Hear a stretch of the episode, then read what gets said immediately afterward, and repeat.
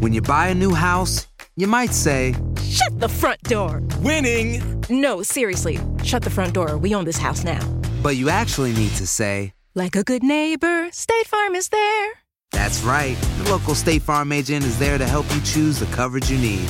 Welcome to my crib. no one says that anymore, but I don't care. So just remember, like a good neighbor, State Farm is there. State Farm, Bloomington, Illinois. No hay nada como un teléfono nuevo, y si quieres uno ahora, aprovecha la oferta de Boost para estar conectado con los tuyos. Cámbiate a Boost Mobile y llévate un Samsung Galaxy A15 5G gratis. Boost tiene las redes 5G más grandes del país, con máxima señal, para que sigas tus sueños sin miedo al éxito. No esperes, visita ya tu tienda Boost Mobile local y llévate tu Galaxy A15 5G gratis. Solo en un Boost Mobile cerca de ti. Oferta por tiempo limitado, solo clientes nuevos. Requiere suscripción al servicio, un dispositivo por línea, impuestos adicionales. Aplican otras restricciones. Visita una tienda para detalles. Save big money on plant protection supplies. Now at Menards. Defend your garden with Triazicide Insect Killer. Its fast acting formula protects lawns, vegetables, and many other plants. It kills more than 260 insects by contact, above and below ground. Choose from ready to spray, concentrate, or granular. Save big money on Triazicide Insect Killer at Menards. And check out our weekly flyer on Menards.com for all the great deals happening now. Save This is the story of the one. As a maintenance engineer, he hears things differently. To the untrained ear, everything on his shop floor might sound fine, but he can hear gears grinding or a belt slipping. So he steps in to fix the problem at hand before it gets out of hand. And he knows Granger's got the right product he needs to get the job done, which is music to his ears. Call, clickgranger.com, or just stop by. Granger, for the ones who get it done. Advertencia. Este programa contiene casos de crimen, apariciones, misterio, conspiración y violencia. El contenido de estas piezas puede ser sensible para algunos miembros del público. Aconsejamos discreción.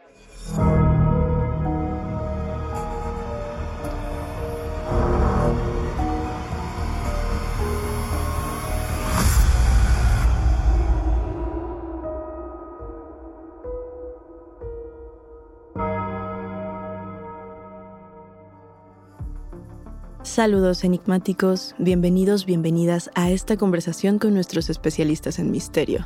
Los invitamos a seguirnos en nuestras redes sociales, Instagram y Facebook, porque hoy vamos a hablar de Malverde y el niño Fidencio, entre otros santos, con Chuy Campos, nuestro fantasmólogo e historiador. Recuerden que pueden escucharnos a través de la app de Euforia, la página de YouTube de Euforia Podcast o donde sea que escuchen podcast. Y no se olviden de suscribirse o seguir el show para que no se pierdan ni un momento de Enigma sin resolver.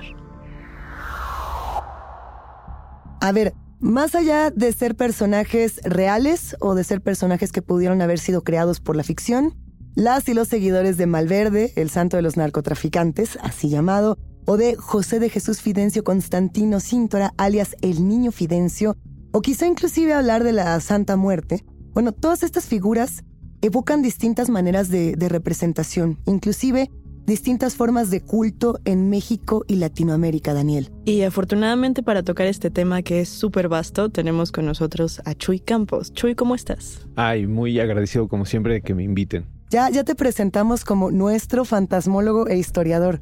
O sea, ya, ya, ya, familia de enigmas sin resolver. Y más cuando hablamos de estos temas, Chuy, que creo que a todas y a todos nos emocionan, nos interesan mucho porque aunque no tengamos una figura de Malverde en casa o aunque no sepamos quién es el niño Fidencio, tengo la impresión de que ya están en nuestro ADN de una u otra manera, en nuestra identidad, no solamente mexicana, sino latinoamericana e inclusive de muchísimas personas que se encuentran viviendo en Estados Unidos. Es que el arraigo en Latinoamérica, al ser santos, aunque no sean reconocidos por la iglesia, según yo, hay alrededor de 6.000 santos reconocidos por la iglesia pero no reconocidos en Latinoamérica, yo creo que hay otro tanto. O sea, son sí, muchísimos. Y pues como generan culto, generan rituales y mitos y leyendas y todo esto, pues se quedan en nuestra, decía Jung, en nuestro inconsciente colectivo, ¿no? Se quedan ahí como que estas historias en donde pues a donde no hay nada, te tira el paro, te tira la ayuda claro. a este ser que, que puede sacarte de ese problema en ese momento. Yo tengo la impresión de que dentro de la religión cual sea la que uno profese, hay una parte muy contracultural. y siento que Malverde, por ejemplo, es el, el gran representante de la contracultura dentro de los santos, pensando en, en estas figuras que tienen un culto que supera por mucho inclusive a veces a santos que sí son reconocidos. Claro, ¿no? Malverde, pues imagínate, la, la, figura de Malverde se dice, se cuenta la leyenda que es Pedro Infante. O sea, desde ahí está bien interesante porque la proyección que tiene la pura imagen ya está, pero sí, súper bien identificada por todos nosotros. Entonces es fuertísimo. ¿Y cuál es esa leyenda? Hay una cosa que se llama bandolero social o bandido social. Esto lo inventa un historiador eh, inglés que se llama Eric Hobsbawm. Muy bueno, un, uno de estos cracks. Y él decía que el, ban el, bandido social era tipo Robin Hood, ¿no? Que ayudaba a la gente, o sea, transgredía, pero para ayudar a, la gente que ya era transgredida socialmente, es decir, a, a la gente que no tiene acceso a una vida acomodada y que vengan este tipo de bandidos y te ayuden y hagan de cierta manera la justicia que busca la gente desposeída, pues hace que tengan un arraigo fuertísimo. Jesús Malverde es el santo de estos. Porque Chucho el Roto no pudo, pero Chucho el Roto Exacto. también hubiera sido también un gran santo de este tipo. A ver, antes de que contemos justo a lo que apela Malverde o, o quiénes son los que creen en Malverde, yo me quedaba pensando en esta figura de Robin Hood porque alguna vez leía que, que, justamente la figura como tal de Robin Hood estaba inspirada en todos los, los monjes, en todos los padres, en todas las personas que pertenecían a, a, la religión y que de una u otra manera no seguían el canon social que la religión les imponía, que la iglesia decía, a ver, ustedes que van a evangelizar tienen que comportarse de cierta manera y que estas personas decían, sí, pero yo necesito proteger a mi gente y mi gente no es la que se encuentra en España, sino la que se encuentra, por ejemplo, por poner un ejemplo, en México, ¿no? O la que se encuentra en otras regiones del mundo, que son a los que yo quiero ayudar. No quiero ayudar a los ricos de la iglesia, sino a los que realmente necesito que crean en otra cosa. ¿Es así? Sí, incluso Robin Hood tiene tintes sobrenaturales. Él eh, sí. es, es, una especie como de elfo. Ya cuando te metes, eh, a, te adentras a la historia, es, es el que conoce todo el bosque. De hecho, Malverde es justo también eso, ¿no? Eh, es el que conoce todo lo que es verde, ¿no? O sea, todos los caminos sinuosos los conocía Jesús Malverde, que se convierte en bandido. En un momento no era un bandido, era una persona que sufre una desgracia muy parecido a Pancho Villa también, ¿sabes? Porque hay una desgracia en su familia que algunos asocian con una violación a una hermana. Uh -huh. Él toma armas contra este, esta persona que era un hacendado y a partir de ahí se vuelve se vuelve un bandido social, empieza a ayudar a la gente, empieza a saltar los caminos, que no está tan alejado de la realidad en el siglo XIX en México. ¿eh? Había un montón de raza que hacía eso y está eh, en la literatura, ¿no? Los bandidos de Río Frío, por ejemplo, ¿no? Ahí están, ah, que sí realmente había este tipo de personas y en el norte del país muchísimo más. A ver, en ese sentido, ¿no? Justamente pensando en los bandidos sociales y en cómo nos enamoramos de la figura del bandido, que eso es algo que creo que a todos nos encanta, ¿no? El decir yo le, no es que le vayamos al malo, le vamos al antihéroe. ¿Qué es lo que volvió a Malverde el antihéroe más querido o el bandido más querido? ¿Por qué hacer de él un santo y no de todos estos otros que mencionamos? Porque hay una memoria social. Esta memoria social hace que tú te proyectes en eh, Jesús Malverde. Por ejemplo, sí. esta violación pasó muchísimas. O sea, recordemos desde el siglo XVI la encomienda que le daban repartimiento de indios. Así se les decía, es una categoría, no es algo despectivo, ¿no? No, no, no. Y a partir de eso se, se generaba toda esta, esta situación de pues ¿por qué tiene que acceder carnalmente el encomendero con, con la persona, ¿no? Con, con uh -huh. Y se, se, dio durante siglos, siglos completos. Entonces que llegue una persona que por fin haga justicia y diga, oye, pues no puedes hacer esto y voy a tomar cartas en el asunto, pues hace que tengas una proyección y que aparte de eso te ayude, o sea, te dé, por ejemplo, lo que no te da el hacendado, que es comida, techo, sí. todo este tipo de cosas, bueno, pues lo vuelven un crack. Por eso Pancho Villa es Pancho Villa en algunos lados, ¿no? Tú vas a más, entre más al norte vayas, más quieren a Pancho Villa, pero más te alejas del norte y, ay, no, Pancho Villa robaba. Exactamente. La visión, el contraste que hay dentro del propio país con respecto a la figura de Malverde. A ver, Malverde es Pancho Villa como es Pedro Infante, ¿no? Se sabía en esta historia, Daniel nos la estuvo contando justo fuera del aire de decir, el busto de Pancho es el de Pedro Infante. ¿Cómo, cómo era esto? Los dos conocen perfectamente esa historia. Creo que conocemos la historia, pero hemos contado como distintas versiones de A ella. Lo que yo tenía entendido era que querían justamente hacer este busto, pero no sabían, digamos, ¿Cómo de quién? digamos que el personaje ya estaba construido, pero no sabían cómo hacer que la gente empatizara rápidamente con, con él. Entonces dijeron como, bueno, hay que ponerle una cara. ¿La cara de quién? Y fue como, pues, Pues esta. pues esta. Esta que todo el mundo conoce, que todo el mundo quiere y que va a funcionar sí o sí. ¿Esa fue la misma versión? Sí, y aparte es, este, vamos, o sea, es del tipo, es del tipo de Pancho Villa, es del tipo de esta gente del norte que no tiene sus rasgos tan eh, heredados de las eh, tradiciones de los antiguos pueblos de América, ¿no? Pero justo lo toman y dicen, ¿sabes qué? Este. Y también algo bien interesante, no se dio de manera inmediata, sino que al negarle la sepultura, les voy a contar cómo está la, la vaina, ¿no? Después sí, de que sí. se vuelve un gran eh, saqueador y un gran ba- bandido social, tiene un pique con el gobernador que es Francisco Cañedo. Ahí está, ahí está. Y eso también es así súper eh, encantador, ¿no? De Malverde porque le hace a, a Francisco Cañedo, ¿no? Eh, él le pone un, una especie como de reto que era, a ver, róbame a mi hija, ¿no? Y, y lo hace, ¿no? Y le pone aquí estuvo Jesús Malverde en la hacienda, ¿no? Bueno, se hace una situación ahí muy interesante y hay versiones de por qué Malverde se entrega. Uno dicen que es por traición, que es como que la más romantizada, ¿no? Ujú. Y la segunda es porque al tener gangrena en una pierna, sabe que va a morir y dice, ¿sabes qué? Entrégame, cobra la recompensa y repártela entre el ejército que tenemos, ¿no? Yo conocí esta versión de que él había elegido por honor ser, digamos, entregado o capturado para que se pudiera repartir su riqueza o la riqueza de la, de la recompensa con todos los demás. O sea, como un último acto de, de Robin Hood, como un último acto revolucionario, ¿no? O sea, lo interesante aquí también me parece es, así tenemos una historia que ha ido evolucionando conforme pasan los años y el culto que se tiene alrededor de Malverde también ha ido creciendo y modificándose.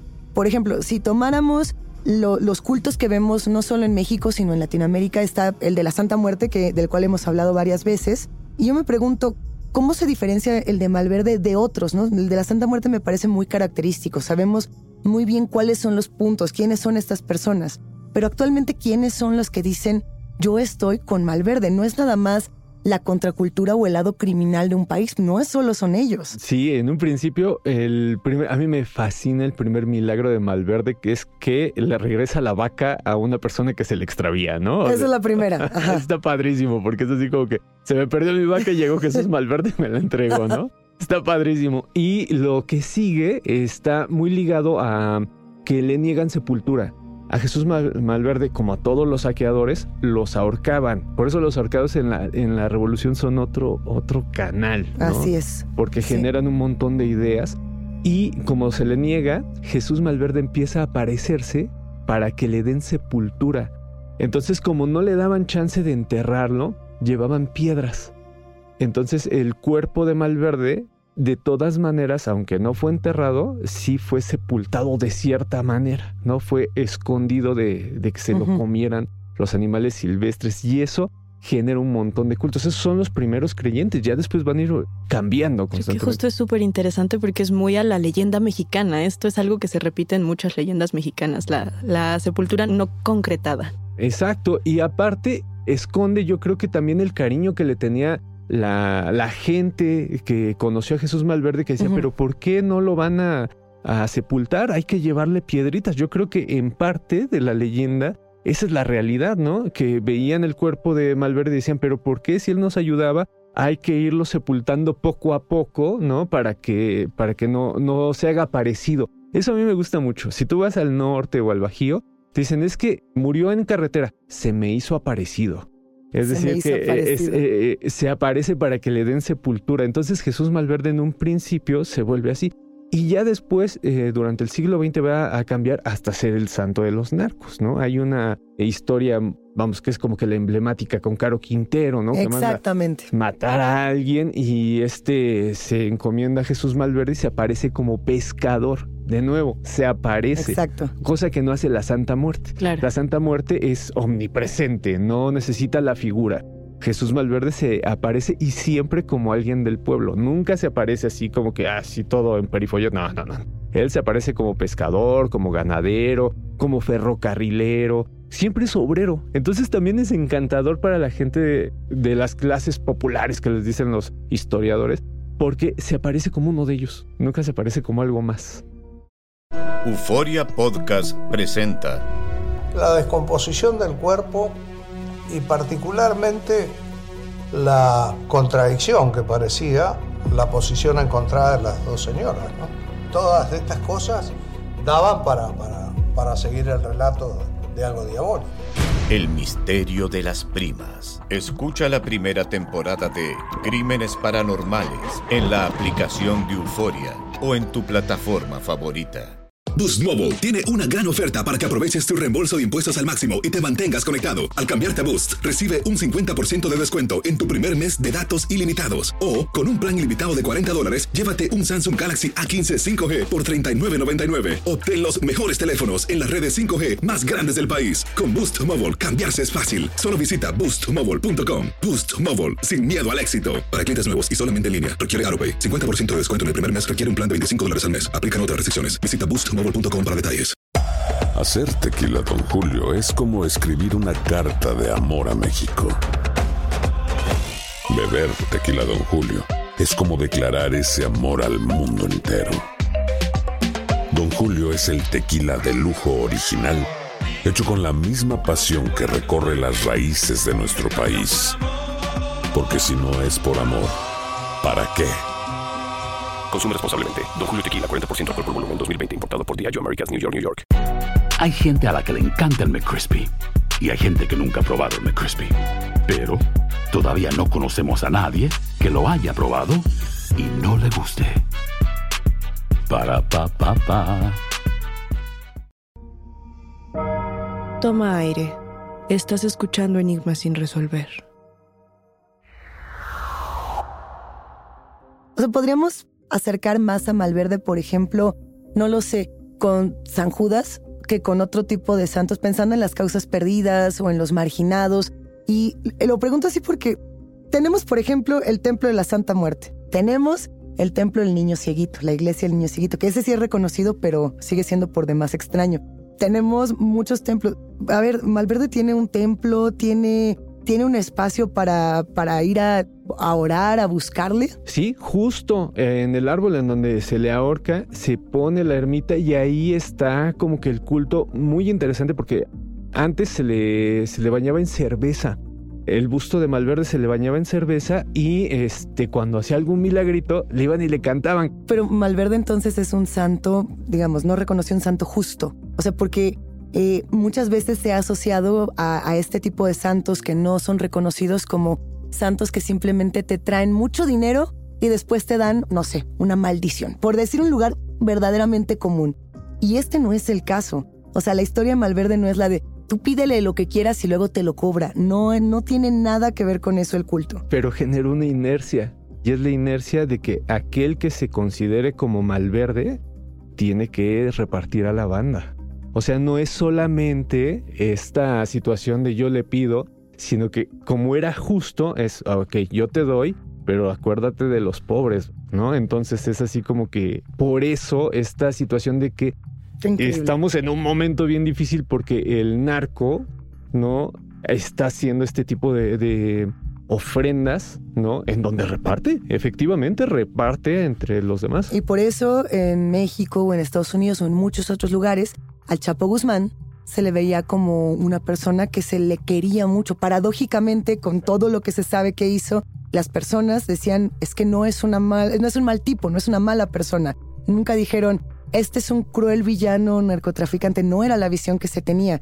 ¿Qué, qué pasa, por ejemplo, digo, dando un salto de tigre, cómo se compara todo este caso con el niño Fidencio? O sea, ¿por qué, por qué elegir a estas dos figuras tan poderosas para este episodio? Yo creo que es por la, primero la época, Yo les aseguro que si Jesús Malverde no hubiera muerto eh, a manos de Cañedo, se hubiera convertido en un líder revolucionario, así de simple. Así como Pancho Villa, como Pascual Orozco, así como ellos, se hubiera convertido en un líder revolucionario. Y la gente lo seguiría amando igual, nada más que en, la, en su vertiente de, de líder revolucionario. Y el niño Fidencio es de estos momentos rarísimos de la revolución. Hay, hay, historiadores que dicen, no se termina con Obregón la revolución, ¿eh? se termina hasta con Cárdenas. Exactamente. Porque está sí. muy difícil cerrar este proceso. Es decir, lo cierran hasta que básicamente ya están saliendo los militares. Es a donde cierran el proceso. Y este, el niño Fidencio está en el proceso más interesante de la revolución, es que es cuando se inventa eh, la dictadura perfecta, ¿no? Se inventa el PRI, este Plutarco Elías Calles lo está inventando. Y en ese momento, en ese momento donde nadie sabe qué onda, surge esta figura en una hacienda rarísima en el Espinazo Nuevo León, en donde no hay nada, y empieza a curar gente. Pero este, eh, el niño Fidencio también tiene una historia, primero de bullying, Ujú. actualmente, perdón, el anacronismo, per se, una especie como de bullying. Y el segundo, de que ayudaba a la gente también desposeída. Justamente para dar un poco de contexto, para, para poder ir de lleno con el niño Fidencio, ¿nos podrías contar un poco más de su historia? Pues fíjate, era un chavito que queda huérfano a muy temprana edad. Si mal no recuerdo, 6, 7 años, ya no, no se hace encargo de su, su familia, anda por todos lados, se vuelve ferrocarrilero, se vuelve... Hay gente que lo asocia con el oficio de partero, ¿no? De, de enfermero, un tipo de cosas. Y eso hace que cuando llega a la hacienda del Espinazo Nuevo León pueda ayudar a los peones. El dueño de esta hacienda, un alemán espiritista, se da cuenta que este muchacho raro, un, un muchacho que presentaba cier- ciertos casos atípicos de comportamiento, tiene un don y empieza a explotar ese don, ligándolo al espiritismo. Pero Fidencio traía cosas tradicionales de herbolaria y luego lo metes con el espiritismo, bueno, pues se vuelve una bomba y empieza a, cu- a curar a todos. No pasa nada, no hubiera pasado de Espinazo Nuevo León, sino es que en una gira en 1928, Plutarco Elías Calles está en Tamaulipas y no sé si sepan, pero Plutarco Elías Calles, aparte de que le gustaba muchísimo el espiritismo y la teosofía y todo esto, era una persona muy enfermiza. Y tiene una enfermedad que nadie sabe qué onda. Las leyendas dicen que era gangrena, hay otros que dicen que era herpes.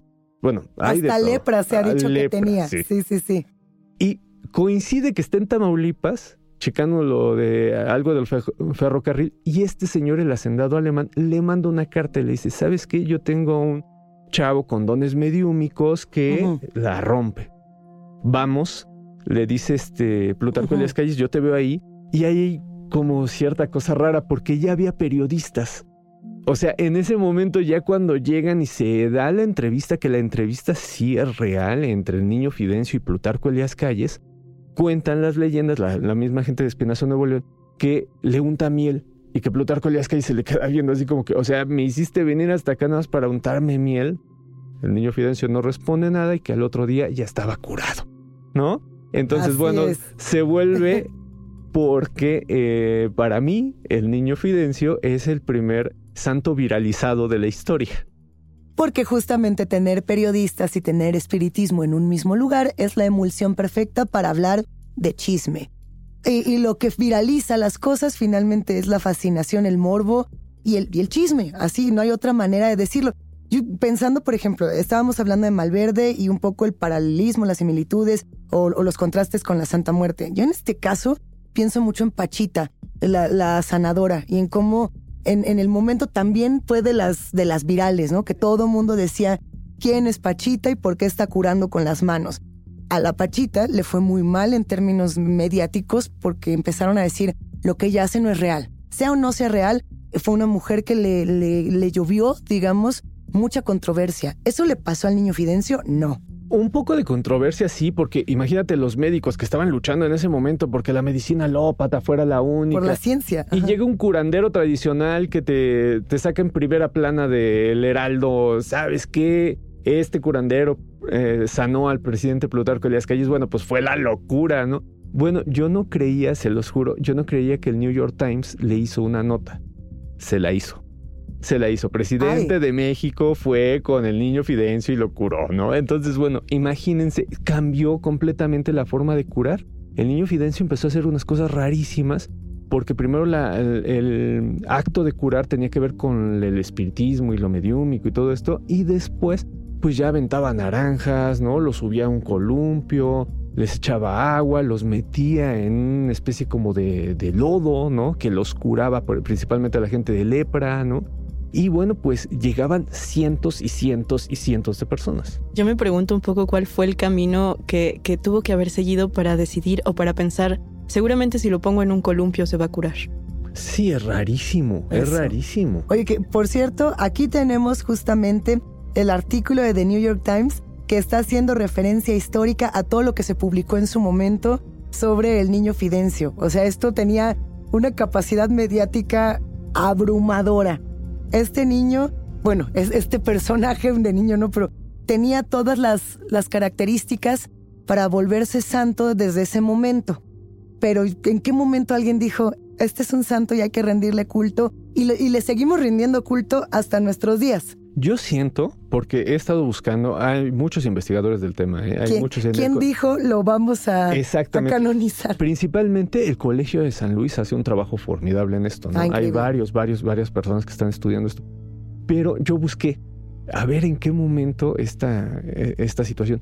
Se pierde el hacendado en las notas. Yo siento que el hacendado dijo, vámonos, así que vamos a jugar todo lo que tenemos a, a hacerlo super viral a este, a este niño Fidencio.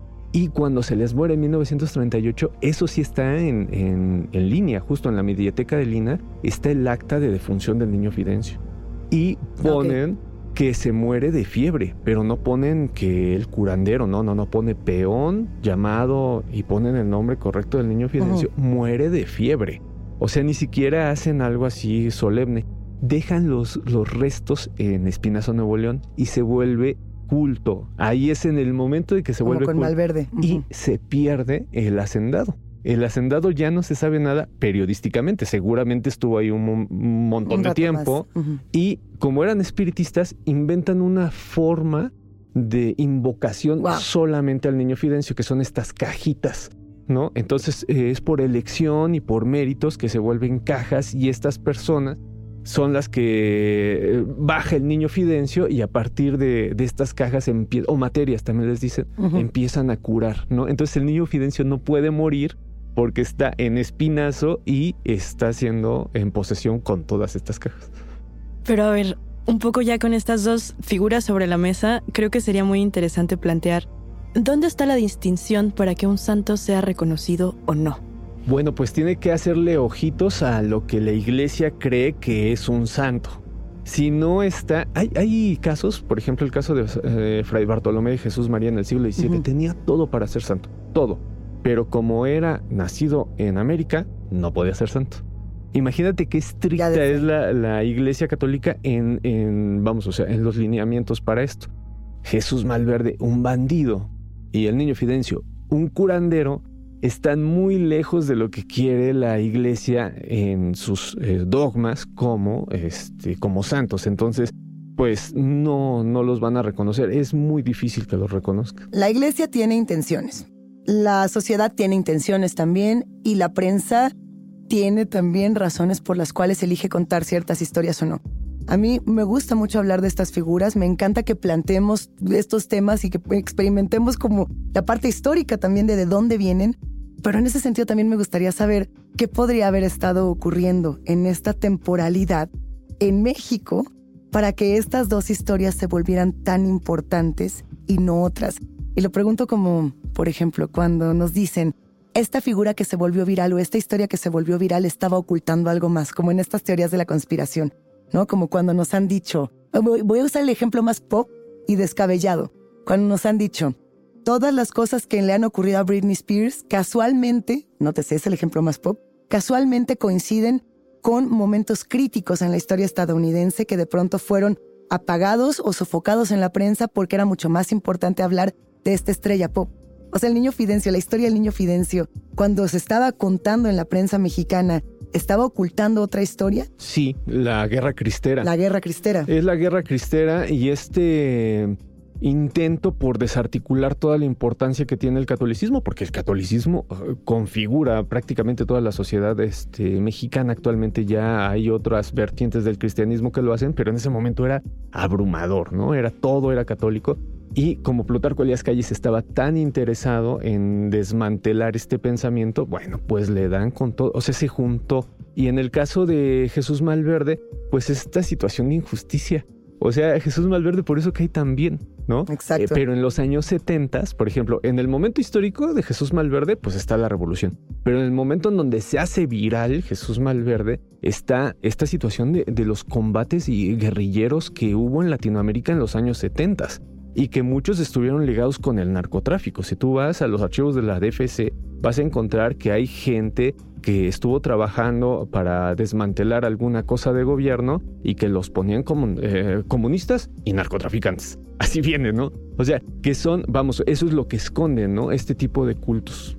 ¿Cuál es tu, tu, santo favorito no reconocido, Daniel? ¿Tienes alguno que podrías decir yo me quedo con este santo o con esta santa? Mira, yo definitivamente me voy con Malverde. ¿Te quedas con Malverde? ¿Con cuál te quedarías, Chuy? Yo también soy así como que muy Equipo fan. Malverde. Muy fan de Malverde. ¿Y tú. Luisa? Yo creo que es que podría ser por el, el aspecto Robin Hood. A mí me encanta San la Muerte, del cual hemos hablado aquí, porque se me hace muy poderoso y me recuerda mucho a, a la Santa Muerte. Habrá otros que luego podremos explorar. Estaba Juan Soldado, pero ese era mucho Soldado. más, me parece más siniestro, ¿no? La historia era mucho más oscura. Podemos tomarla para un episodio después Va, de Enigmas sin resolver. Yo, las veces que me digan, yo vengo. O sea, eso ya quiere decir que nos encontramos en un próximo episodio contigo. Perfectísimo. Ya Muchísimas gracias por acompañarnos, Chuy. No, pues gracias a ustedes por invitarme. En serio, yo estoy muy, muy a gusto siempre acá. Enigmáticos, nos despedimos el día de hoy preguntándoles a ustedes cuál es ese santo no reconocido que a ustedes más les llama la atención. Enigmáticos, la conversación con nuestros especialistas en misterio ha terminado, pero siempre hay otra grieta que investigar junto con ustedes. No se olviden de seguirnos en nuestras redes sociales. Nos encuentran a través de Instagram y Facebook. Soy Daniel Duarte. Y yo soy Luisa Iglesias. Y ha sido un macabro placer compartir con los enigmáticos. Recuerden que pueden escucharnos en la app de Euforia, la página de YouTube de Euforia Podcast o en donde sea que escuchen podcast. Denle follow o suscríbanse al show en donde sea que nos escuchen y así no se pierden ni un momento de Enigmas sin resolver.